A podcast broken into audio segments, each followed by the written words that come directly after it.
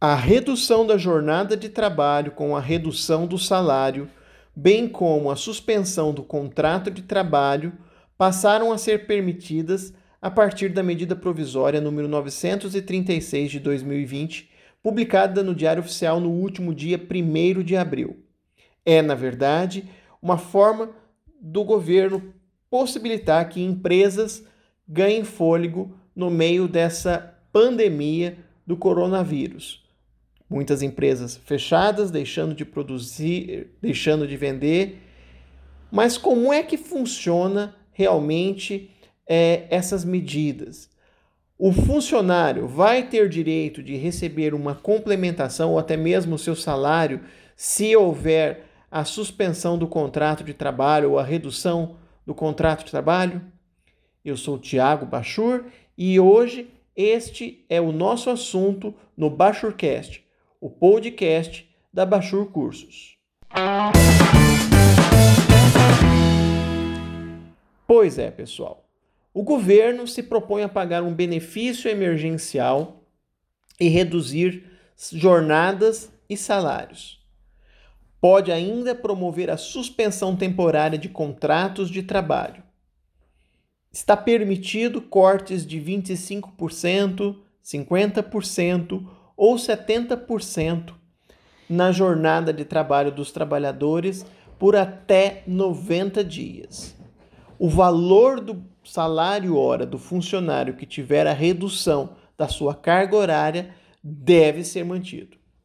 Uma outra medida trazida na medida provisória 936 de 2020 possibilita a realização de acordo individual entre empregador e empregado para suspensão temporária do contrato de trabalho de empregados pelo prazo máximo de 90 dias.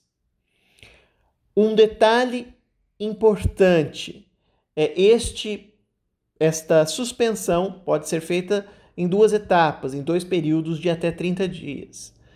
Contudo, recentemente, o ministro Lewandowski do Supremo Tribunal Federal entendeu que para isso não daria certo ser feito através de acordo individual, e sim deveria ter a intermediação ou a participação dos sindicatos.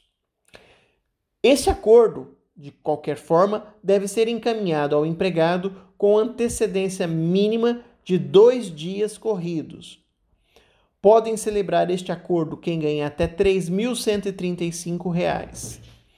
Quem tem diploma de nível superior e recebe até duas vezes o limite máximo dos benefícios do INSS, ou seja, até R$ 12.202,12, também pode efetuar este tipo de acordo. Fica garantido o emprego para quem participar deste acordo, ou seja, se a pessoa tiver a suspensão do contrato de trabalho, por exemplo, ele não poderá ser demitido por um período igual ao que esteve com o contrato suspenso. Então, se ele ficou por 30 dias com o contrato suspenso, ele tem a garantia de emprego por mais 30 dias, é, sujeitando o empregador que efetuar a dispensa sem justa causa ao pagamento de todas as verbas e a indenização. Entre as obrigações de quem efetuar esse tipo de acordo está a de que o empregador deve informar o Ministério da Economia no prazo de até 10 dias contados da data da celebração do acordo, permitindo assim que o trabalhador receba um benefício emergencial que será pago no prazo de 30 dias da data da celebração do acordo.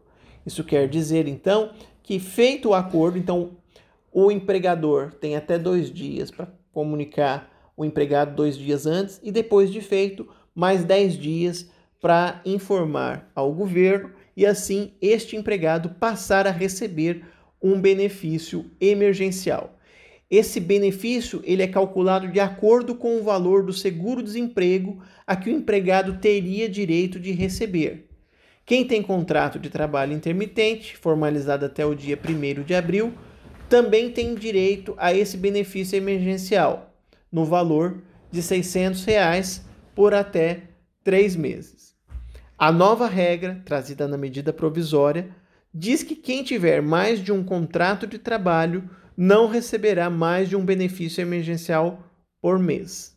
Em caso de dúvida, a recomendação é que a pessoa procure um advogado especialista da sua confiança. Bom, pessoal, esse é o recadinho de hoje no nosso Bachurcast. E se você quer se atualizar em tudo que está acontecendo no mercado, não deixe de acessar a nossa página na, no Facebook, na internet, nas mídias sociais e também o nosso site bachurcursos.com.br. Aqui é Thiago Bachur para o Bachurcast, o podcast da Bachur Cursos. Um forte abraço e até a próxima.